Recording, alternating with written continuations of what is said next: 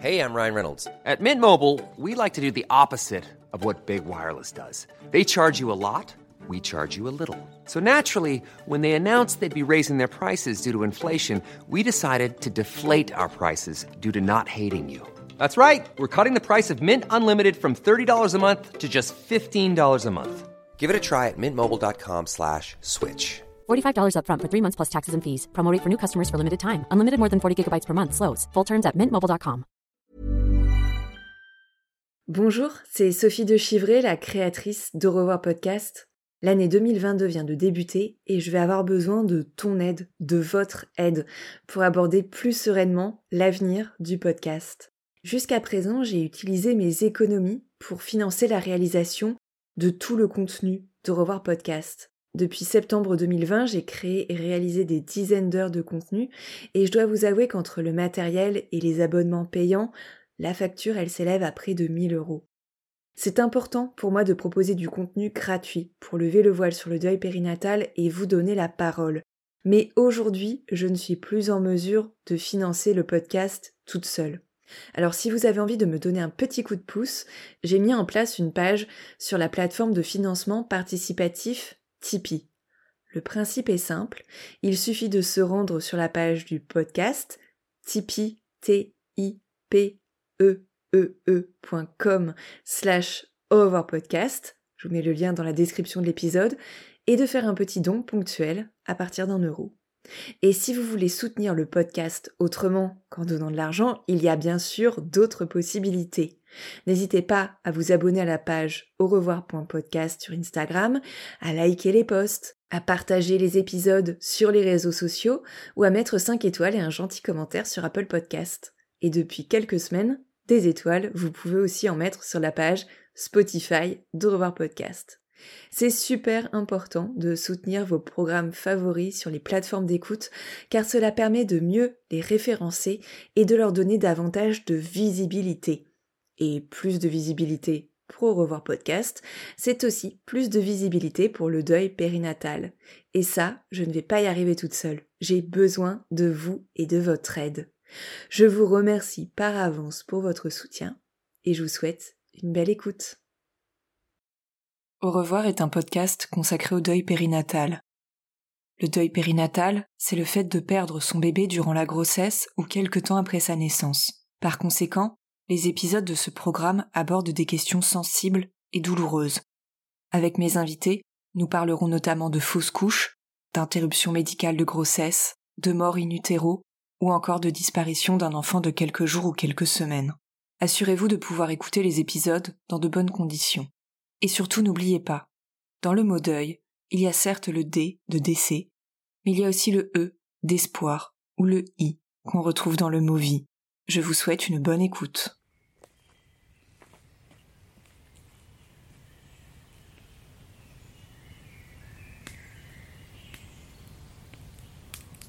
L'épisode que vous vous apprêtez à écouter, c'est le témoignage brut et sans filtre d'une femme qui a vécu un deuil périnatal et qui est de nouveau enceinte. De cette femme, je ne vous dirai quasiment rien. Je ne vous dévoilerai pas son identité, mais elle, elle vous dira tellement de choses à propos de son histoire, de son intimité, de ses questionnements, que vous allez apprendre à la connaître, que vous allez peut-être vous reconnaître en elle.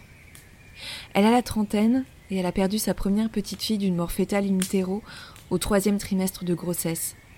Mais qu'elle s'appelle Lucie, Nora, Marie ou encore Margot, peu importe à vrai dire. Car ce qu'elle décrit, même si c'est son histoire à elle, ça pourrait être votre histoire, vos émotions, votre ressenti. D'ailleurs, il y a des mots, des expressions qu'elle emploie. Eh bien, j'aurais pu dire exactement les mêmes choses il y a un peu plus de trois ans lorsque j'ai moi-même vécu ma seconde grossesse.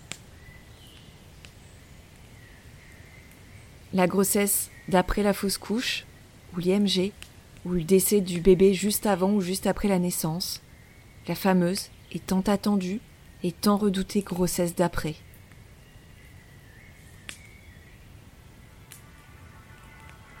Cette série, elle est pour toi qui es enceinte et qui n'arrive pas à te projeter. Pour toi qui viens de découvrir un test de grossesse positif et qui a peur. Pour toi aussi, qui aimerait envisager d'être enceinte, mais qui te pose beaucoup, beaucoup de questions. Aujourd'hui, je mets en ligne ce premier volet dans lequel elle va vous expliquer la manière dont elle a découvert qu'elle était enceinte. Ces mots, elle les a prononcés il y a un an alors qu'elle avait appris peu de temps avant sa grossesse. Sachez que depuis, son petit bébé, il est né et il va bien, même si sa naissance, elle ne s'est pas passée comme prévu. Mais c'est ça aussi, la grossesse d'après. Une grossesse qui, à l'image de toutes les grossesses, ne se passe pas toujours comme on l'avait imaginé.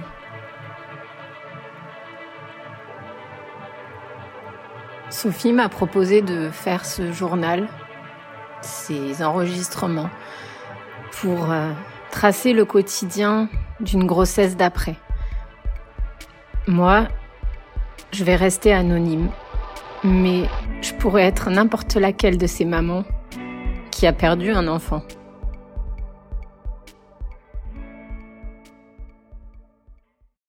J'ai perdu ma fille à sept mois et demi de grossesse. C'est tout récent encore. C'était il y a à peine cinq mois.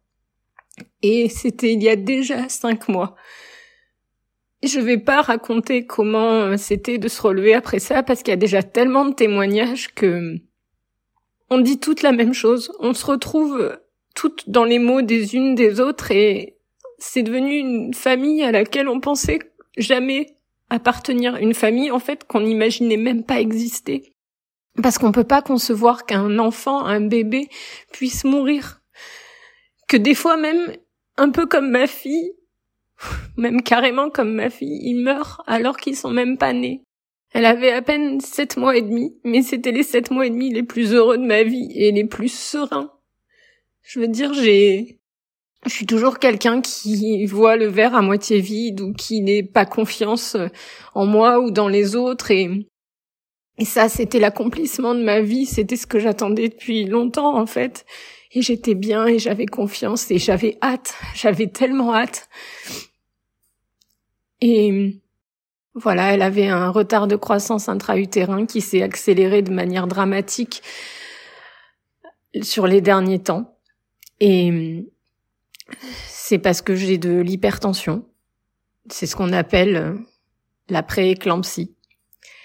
Donc j'avais une, ce qu'on appelle une HTA gravidique, une HTA qui se déclare pendant la grossesse après 20 semaines d'aménorrhée et qui s'est compliquée d'une prééclampsie, donc c'est-à-dire une protéinurie, la présence de protéines dans les urines, et qui peut être gravissime, c'est-à-dire en gros ça met surtout en jeu le pronostic maternel.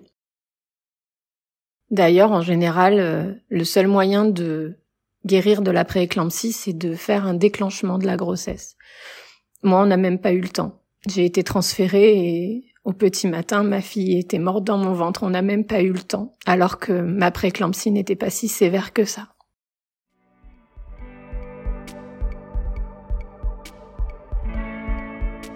Ça, c'était euh, il y a cinq mois. Et depuis, je me reconstruis petit à petit avec des hauts et des bas, avec des gens formidables autour de moi. J'ai vraiment eu la chance de ne pas avoir euh, de gens euh, horribles dans mon entourage. Et j'ai su me protéger correctement grâce à toutes ces mamans endeuillées que j'ai rencontrées sur les réseaux sociaux.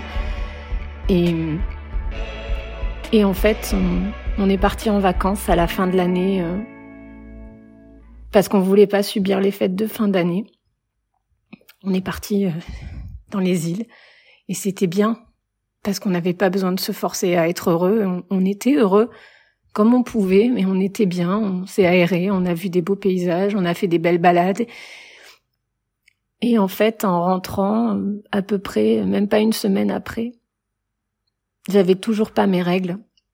Alors je me disais, bon, il est peut-être long ce retour de couche. De toute façon, j'ai jamais été euh, très euh, normal de ce côté-là, donc euh, donc c'est pas grave. J'avais fait un test de grossesse avant de partir qui était négatif et, et voilà. Je décide de faire un test urinaire comme ça en me disant bon bah de toute façon il sera négatif, c'est pas grave, on verra. Et là, le test est positif. Mes yeux savaient très bien ce que ça voulait dire, mais mon cerveau a bloqué. Il comprenait pas ce que ça voulait dire cette croix sur ce test urinaire et euh, j'ai complètement euh, bugué, quoi, bugué totalement.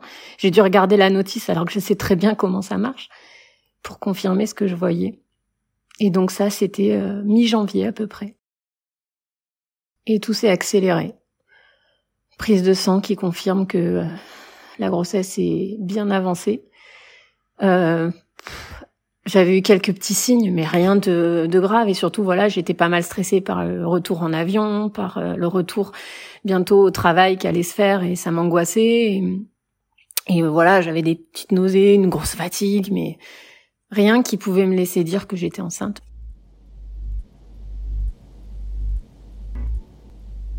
Donc euh, rendez-vous avec la gynéco qui confirme euh, que je suis enceinte que ce n'est pas un œuf clair, que ce n'est pas extra-utérin, et que la datation semble vouloir dire que 2020 me réservait encore quelques surprises malgré tout ce qu'elle m'avait fait.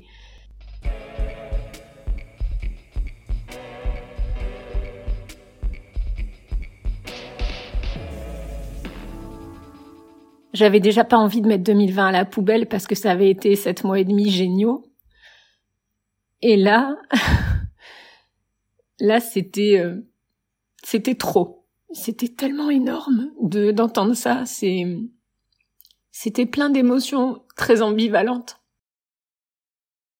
Être heureuse et être effrayée, avoir peur que ça recommence, savoir euh, est-ce qu'on serait capable d'aller jusqu'au bout, est-ce qu'on y arrivera, est-ce que mon corps, qui a été capable d'être capable de donner la vie, est-ce qu'il donnera jusqu'au bout la vie cette fois-ci et, voilà, je j'ai eu euh, un suivi, donc j'ai pas réussi à me à me réjouir entièrement parce que je savais pas comment gérer. Alors j'ai géré, euh, je me suis fait un espèce de, j'ai tout de suite écrit dans un carnet euh, ce qui me faisait peur, ce que je ressentais.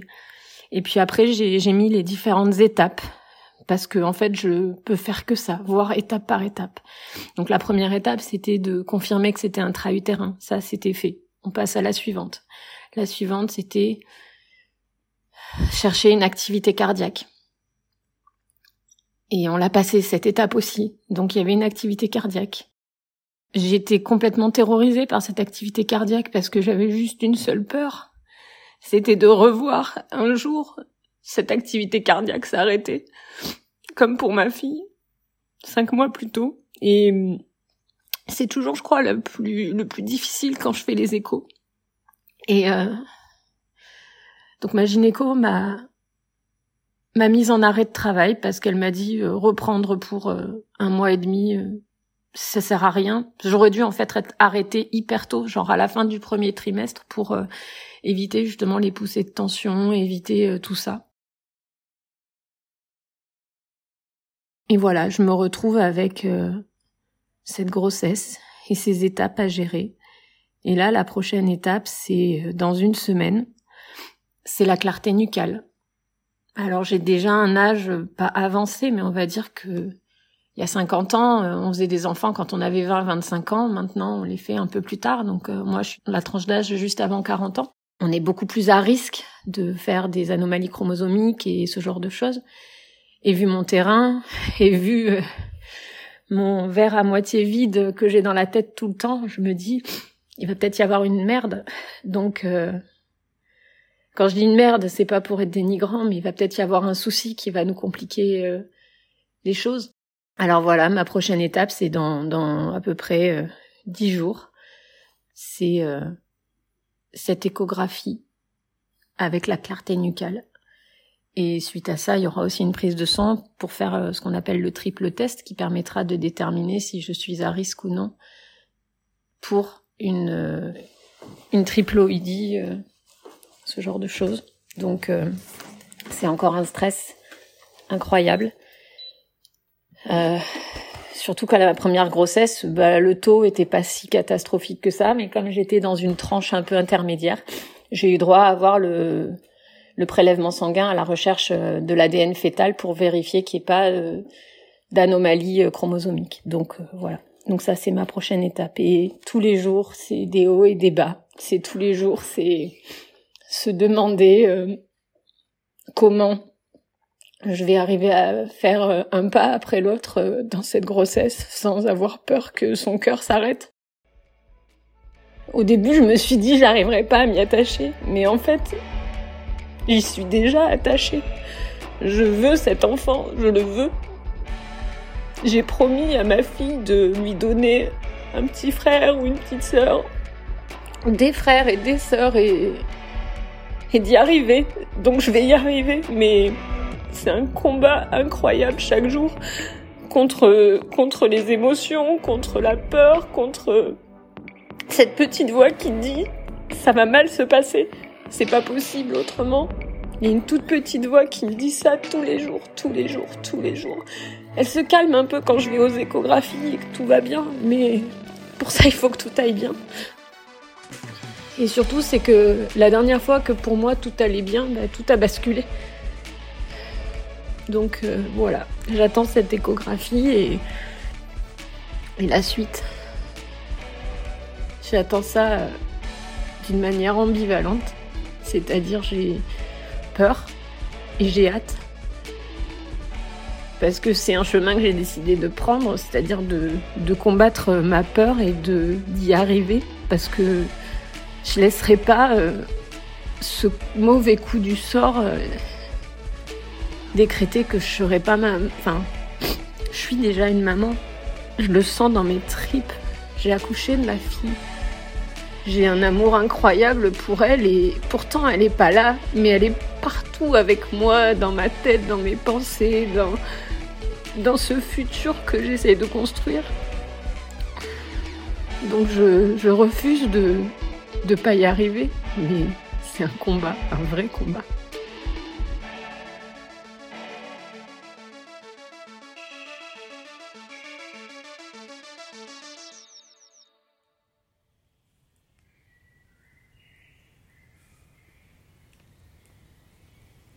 Je suis Sophie de Chivray et vous venez d'écouter La découverte de la grossesse, le premier épisode de la série Journal d'une grossesse d'après. Si vous avez à cœur de soutenir Au revoir podcast et d'offrir à ce projet une plus grande visibilité, n'hésitez pas à mettre un petit commentaire et à lui attribuer 5 étoiles sur Apple Podcast ou Spotify. Je vous remercie pour votre écoute et je vous donne rendez-vous la semaine prochaine pour un nouveau challenge du deuil périnatal.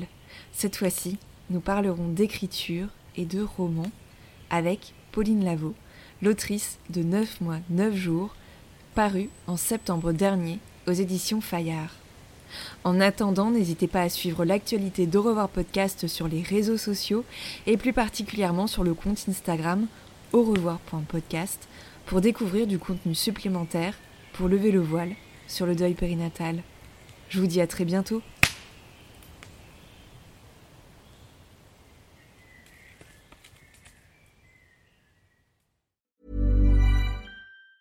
The secret to summer ready skin is here. Osea's number one best selling Andaria algae body oil, clinically proven to instantly improve skin elasticity and transform dry skin to silky, soft, and unbelievably glowing. Its signature scent of freshly squeezed grapefruit, cypress, and mango mandarin transports you to sun kissed summer days. Get healthy, glowing skin for summer with clean vegan skincare from Osea. Get 10% off your first order site wide with code GLOW at OseaMalibu.com.